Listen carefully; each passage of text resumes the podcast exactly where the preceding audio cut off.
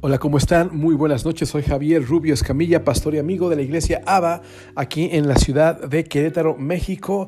Bueno, les doy la más cordial bienvenida a nuestro nuevo estudio de la palabra del Señor. Estamos estudiando el libro de Mateo. Vamos en el capítulo 20. Y bueno, pues como cada capítulo es una maravilla, cada capítulo nos arroja tanta luz, tanta información acerca del carácter de Dios, de Jesús.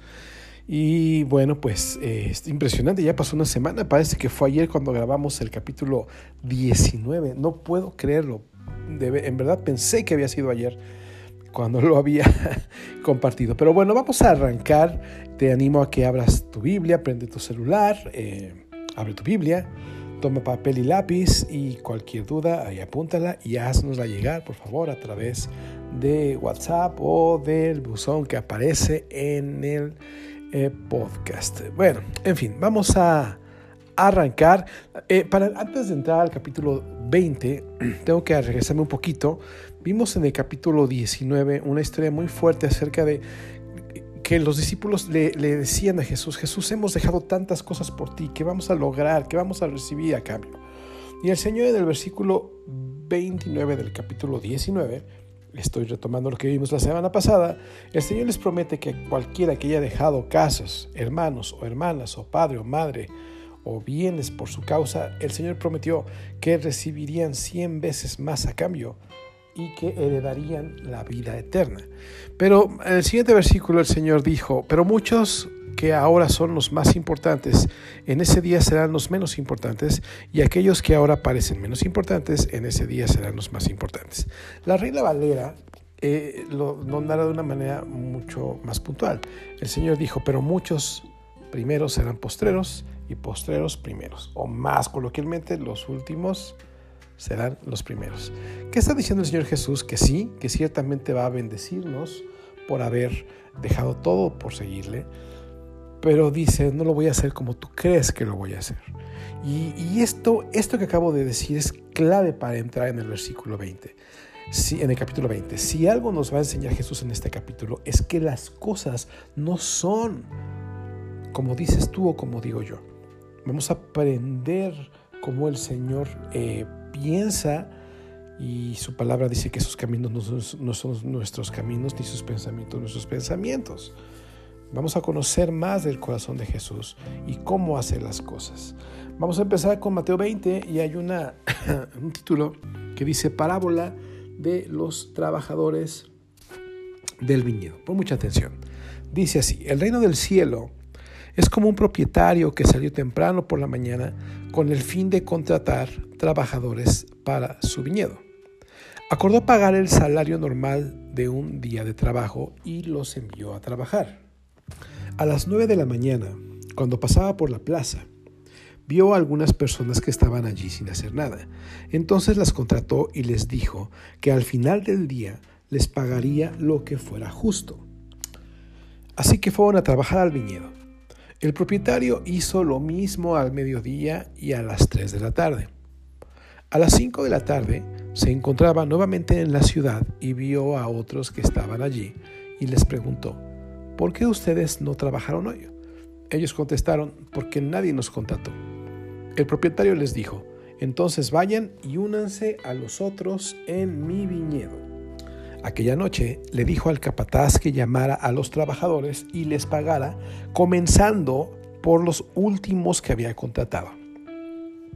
Cuando recibieron su paga, los que habían sido contratados a las 5 de la tarde cada uno recibió el salario por una jornada completa. Cuando los que habían sido contratados primero llegaron a recibir su paga, supusieron que recibirían más, pero a ellos también se les pagó el salario de un día. Cuando recibieron la paga, protestaron contra el propietario. Aquellos trabajaron solo una hora, sin embargo, se les ha pagado lo mismo que a nosotros, que trabajamos todo el día bajo el intenso calor. Él les respondió a uno de ellos, Amigo, no he sido injusto. ¿Acaso tú no acordaste conmigo que trabajarías todo el día por el salario acostumbrado? Toma tu dinero y vete. Quise pagarle a este último trabajador lo mismo que a ti. ¿Acaso es contra la ley que yo haga lo que quiero con mi dinero? ¿Te pones celoso porque soy bondadoso con otros? Así que los que ahora son últimos, ese día serán los primeros y los primeros serán últimos. ¿Ok? Vamos a... quiero, quiero, mencionar algo. La, Reina Valera, la versión Reina Valera, eh, viene diferente y viene más acertada. Dice el versículo 16, así los primeros serán los postreros y los postreros primeros. Y añade algo que la NTV que acabo de leer, que es, es la anterior, no dice, porque muchos son llamados, más pocos escogidos. ¿Ok? Bien, vamos a, analizar brevemente esto. Si te das cuenta, número uno, el, el propietario del reino es Jesús. Y llama a gente a servirle. A muchos nos llama al principio de nuestra vida. Yo tuve la necesidad de servirle a Dios desde los 11 años. Yo ya tenía claro que quería servirle a Dios. Sin embargo, eh, a otros los llama, bueno, no nada más los llama a servir, los llama a estar con Él, ¿no? Y aquí dice la palabra que así pasa, gente que la llamó a trabajar este hombre, me regreso a la historia, que representa a Jesús, y los llama a trabajar desde muy temprana hora. Dice que conforme va avanzando el día, va llamando a más personas a que se integren al trabajo, y al final, casi al final del día, llama a otras personas para que trabajaran un poco más y la historia es muy clara, creo que se explica a sí mismo. Los que trabajan todo el día se quejan porque pensaron que si al que trabajó poquito le pagaron todo el día, pues seguramente a ellos les iba a tocar más, ¿verdad? Pero una de las cosas que son muy, muy importantes es que el Señor nunca se va a regir conforme a, nuestros, eh, a nuestras conclusiones humanas. El Señor sabe a quién llama y el Señor sabe qué le da a cada uno y lo que a nosotros se nos puede hacer injusto? Bueno, la, realidad es que todo es porque Él es bien bueno. Imagínate las personas que trabajaron unas cuantas horas y recibieron el salario del día completo. Se alegaron, ¿no? Eh, cuando Dios, a algunos nos llama, insisto, desde que somos muy jóvenes, y tenemos toda una vida trabajando a Dios, para Dios, amando a Dios y trabajando para Él. Pero muchas veces Dios llama a otros literalmente en el lecho de muerte y al final solamente le entregan su vida a Jesús con todo su corazón, se mueren y se van al cielo. ¿Dónde vimos esto?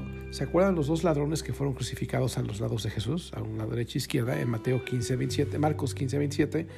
A, uno de ellos le dijo, oye, esta noche vas a estar conmigo en el paraíso. O sea, toda la vida de ladrón, toda la vida de pecado, de pecado, y en el último momento se va al cielo. Y si alguien le puede decir, ay, yo que trabajé toda la vida, y este hombre, ratero, en el último momento se va al cielo y el Señor dice, ¿qué crees? Entiéndelo, yo soy bueno. ¿Tienes algún problema con eso? Esto es clave para entender el carácter de Dios. Eh, aquí dice que Dios es bueno. Y a veces nos molesta que sea bueno con otros. Pero cuando es bueno con nosotros, cuando somos malos, ahí sí no nos molesta, ¿verdad? Otra de las cosas que es importante ver es que Dios eh, no, no, vamos, se opone a este, a ese sentimiento de que te enoje que le vaya bien a alguien más, que a tu juicio no hizo las cosas como debería haberlas hecho.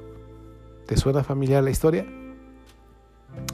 Eh, me acuerdo que hace muchos años teníamos unos vecinos que eran gente, pues, que ayudamos mucho, les hablamos de Jesús, eh, les, les, les ayudábamos bueno, pues conforme a lo que podíamos hacer por ellos. Pero fueron muy, muy, muy, desleales con nosotros, de una manera muy, muy injusta, podría decir hasta perversa. Y entonces yo veía que, que Dios los bendecía, ¿no? Y tenían, me acuerdo que pusieron una alberca en la azotea de su casa, me acuerdo que cambiaron su camioneta y al principio yo me quería enojar, pero entendí que Dios es bueno, yo debería alegrarme porque Él era bueno con otras personas. Y bueno, ese es el principio. El Señor, el Señor se establece algo y le dice, oye, ¿te pones celoso porque soy bondadoso con otros? Tenemos que aprender, tenemos que aprender el corazón de Jesús, conocer su carácter. Y esta cita nos enseña que aunque la gente no haya trabajado mucho, el Señor les ama y les va a bendecir.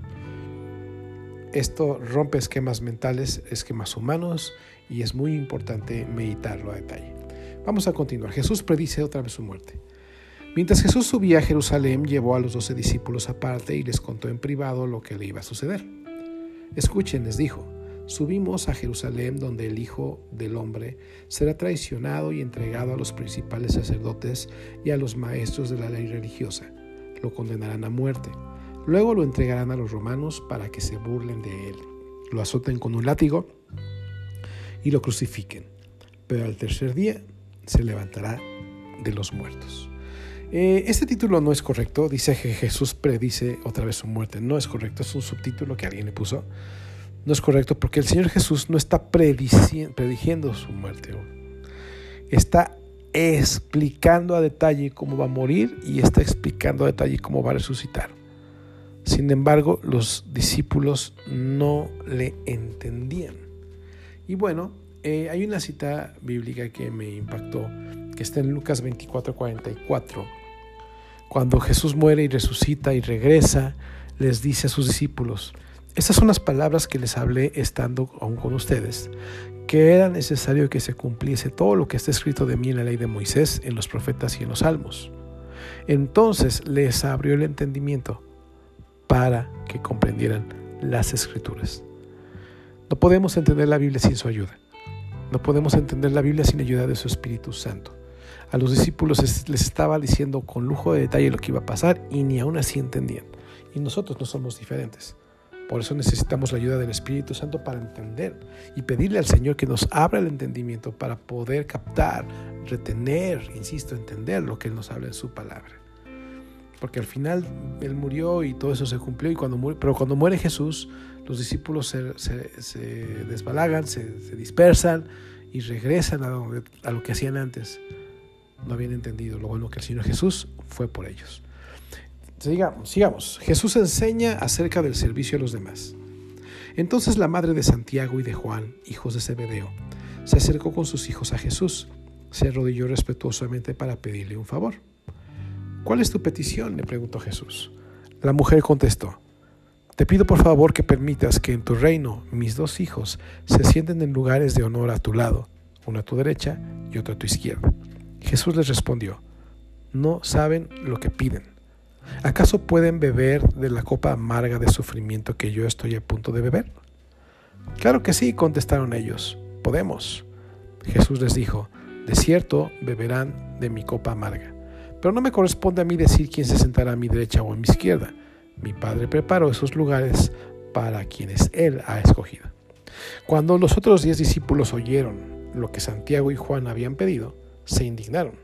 Así que Jesús los reunió a todos y les dijo, Ustedes saben que los gobernantes de este mundo tratan a su pueblo con prepotencia y los funcionarios hacen alarde de su autoridad frente a los discípulos. Pero entre ustedes será diferente. El que quiera ser el líder, entre ustedes deberá ser sirviente. Y el que quiera ser el primero entre ustedes deberá convertirse en un siervo. Pues ni aun el Hijo del Hombre vino para que le sirvan, sino para servir a otros y para dar su vida en rescate por muchos. Wow. Esto es muy importante. Eh, yo te recomiendo que veas la serie de Los Escogidos, de Chosen. Eh, ya salió la segunda temporada y ahí eh, aparecen de una manera muy puntual los hijos de Zebedeo. Se les conocía, el Señor Jesús les puso los hijos del trueno por un asunto de, un carácter muy fuerte de ambos. Y cuando la mamá de, se me hace algo irónico y hasta chistoso, que la mamá eh, eh, fuera a decirle quiero a mis hijitos de un lado y del otro, pues también la mamá tenía ciertos eh, anhelos o ciertas motivaciones extrañas en su corazón. Querían, quería que sus hijos fueran glorificados por toda la eternidad al lado de Jesús. Pero el Señor le dice, tú no sabes lo que me estás pidiendo. Y es lo que tocábamos el punto anterior, ellos no, habían recibido la ayuda del Espíritu Santo para que entendieran lo que Jesús hablaba. Y les hace una pregunta, ¿pueden beber de la copa amarga de sufrimiento que estoy a punto de beber? Y ellos sin pensar dijeron, claro que sí, podemos. El Señor estaba hablando de dar su vida, les estaba diciendo, oigan, ¿están dispuestos a dar su vida por mí? Ellos acabaron dando su vida, como todos los discípulos, pero en ese momento yo creo que no sabían de lo que estaban hablando. Entonces eh, los estableció en primer lugar y le dijo, mira, en primer lugar yo no, no te puedo ayudar con eso, ¿verdad? Y en segundo lugar, eh, bueno, no adivinen, ¿saben quién fue el primer discípulo de Jesús que murió? Bueno, fue uno de ellos dos. Uno de los que dijo, sí, sí, yo también puedo beber esa copa amarga de sufrimiento. Fue Santiago. Había dos Santiagos en los, en los discípulos. Había uno, decían el Santiago el mayor, obviamente, y era el menor. Se sabe que en el año 44 después de Cristo, aproximadamente 11 años después, eh, fue decapitado por Herodes. Bueno, se dice que, que, fue muerto a espada y se sabe, se entiende por la tradición que, que él murió decapitado. Entonces no se trataba de andar diciendo yo puedo, yo puedo, se trataba de, de, ver, bueno, se trata de, en este caso de, de, ver las motivaciones del corazón, ¿no? Todos querían un título, todos querían estar al frente. Y el Señor les dijo, no, señores. ¿Se acuerdan que en un principio dijimos que los primeros eran los últimos? Y los últimos los primeros, el Señor está volteando las cosas. Aquí vuelve a voltear las cosas y dicen, a ver, los gobernantes de este mundo son prepotentes, eh, usan su autoridad en contra de sus, de sus súbditos. dice, pero entre ustedes va a ser diferente. El mayor va a ser el menor. El líder va a ser el que sirva a todos. Si alguien quiere ser un, un, un eminente o tener un lugar principal, necesitas empezar a ayudar a alguien necesitas empezar a servirle a alguien. Y dijo el Señor, ni aun yo, siendo Dios, siendo hijo de Dios, vine para que me sirvieran. Yo vine a servir y a dar mi vida en rescate por muchos. Brevemente les digo que cuando los discípulos ya en el libro de, Éxodo, de Hechos llegaban, llegaban a un lugar, recuerdo que la gente decía, los que trastornan el mundo entero ya llegaron. Y trastornar significa literalmente poner de cabeza algo. Y el Señor Jesús, más que poner de cabeza, todo estaba de cabeza, todo lo, lo puso en su lugar. Aunque para la gente sí lo puso de cabeza. Vamos a continuar. Jesús sana a dos hombres ciegos. Mientras Jesús y sus discípulos salían de la ciudad de Jericó, una gran multitud los seguía. Dos hombres ciegos estaban sentados junto al camino.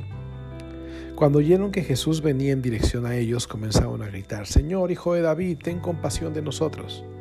Cállense, les gritó la multitud. Sin embargo, los dos ciegos gritaban aún más fuerte, Señor, hijo de David, ten compasión de nosotros. Cuando Jesús los oyó, los detuvo y los llamó. ¿Qué quieren que haga por ustedes? les dijo. Señor, dijeron, queremos ver. Jesús se compadeció de ellos y les tocó los ojos. Al instante pudieron ver, luego lo siguieron. Aquí hay dos cosas muy importantes.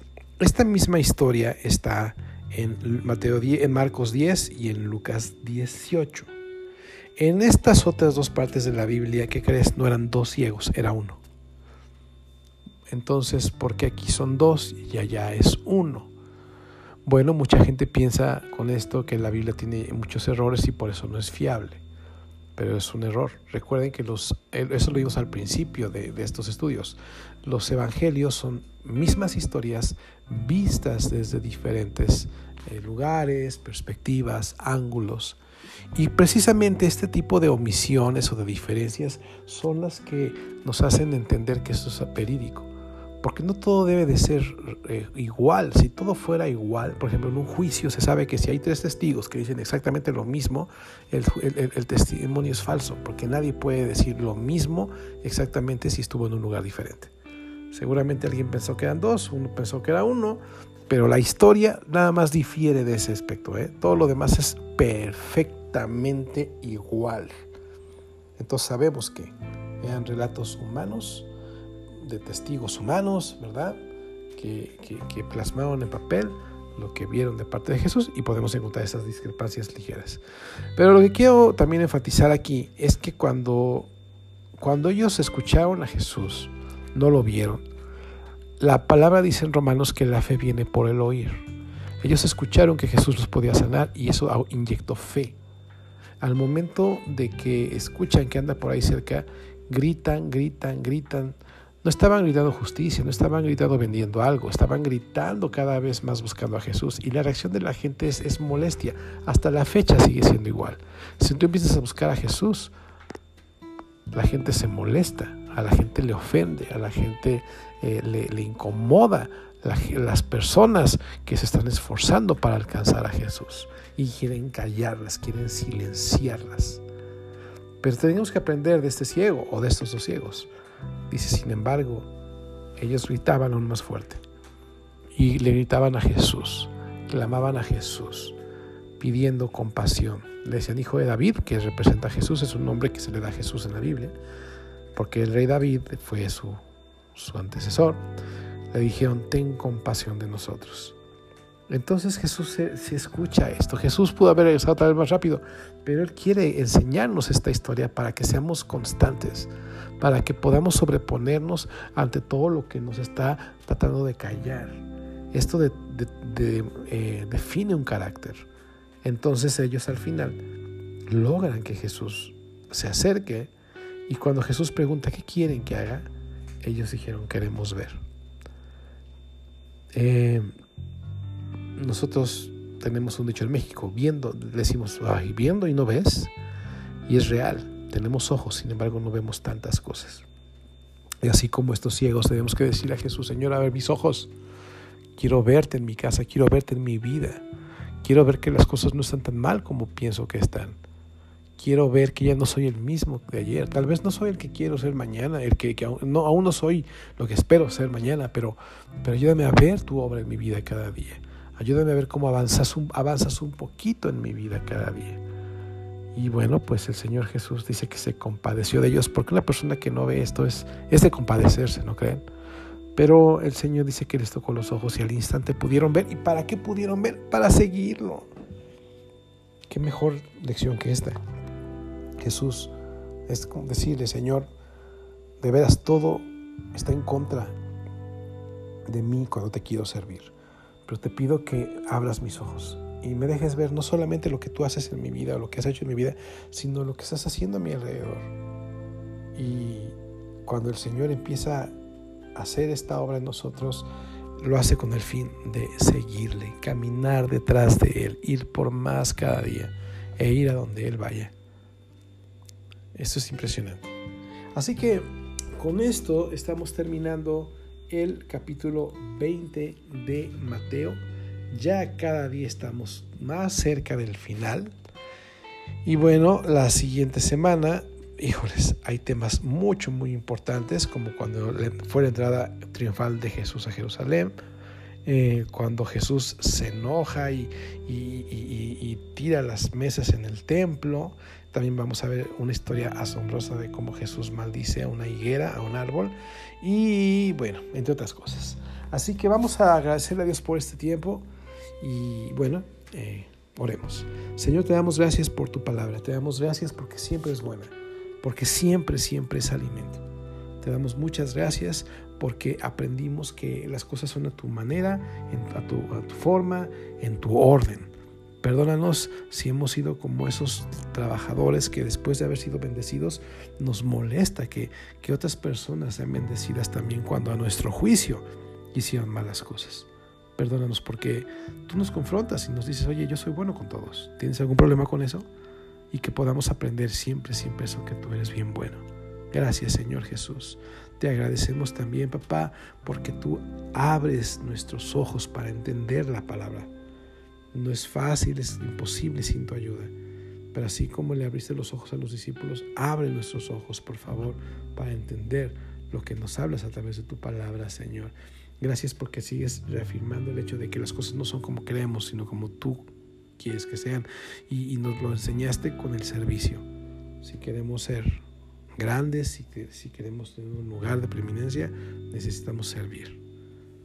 Esa es la, regla y tú dijiste algo precioso, Señor, pues ni aún yo vine para ser servido, sino para servir y para dar mi vida en rescate por muchos. Gracias.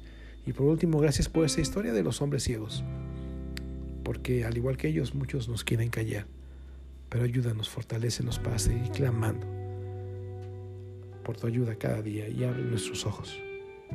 Por favor, ten compasión de nosotros y déjanos verte en todo lo que hacemos y que podamos ver tu obra en nuestras propias vidas y en la vida de la gente que nos rodea, Señor. Pero queremos seguirte. Abre nuestros ojos para ver que contigo es el camino o para ver que, el camino que, tenemos contigo es lo que necesitamos y lo que anhelamos. Gracias te damos por la tecnología, gracias te damos por, por todas las eh, herramientas que tenemos hoy en día para llevar tu palabra a todo el mundo a través del Internet. Muchas gracias Señor, en el nombre de Jesús y de tu precioso Espíritu Santo. Amén. Muchas gracias por acompañarnos, les mando un gran abrazo, nos vemos el siguiente miércoles, primero Dios en la noche, para continuar con el capítulo 21 del libro de Mateo. Soy Javier Rubio, pastor y amigo de la iglesia ABA en la ciudad de Querétaro, México. Muy buenas noches.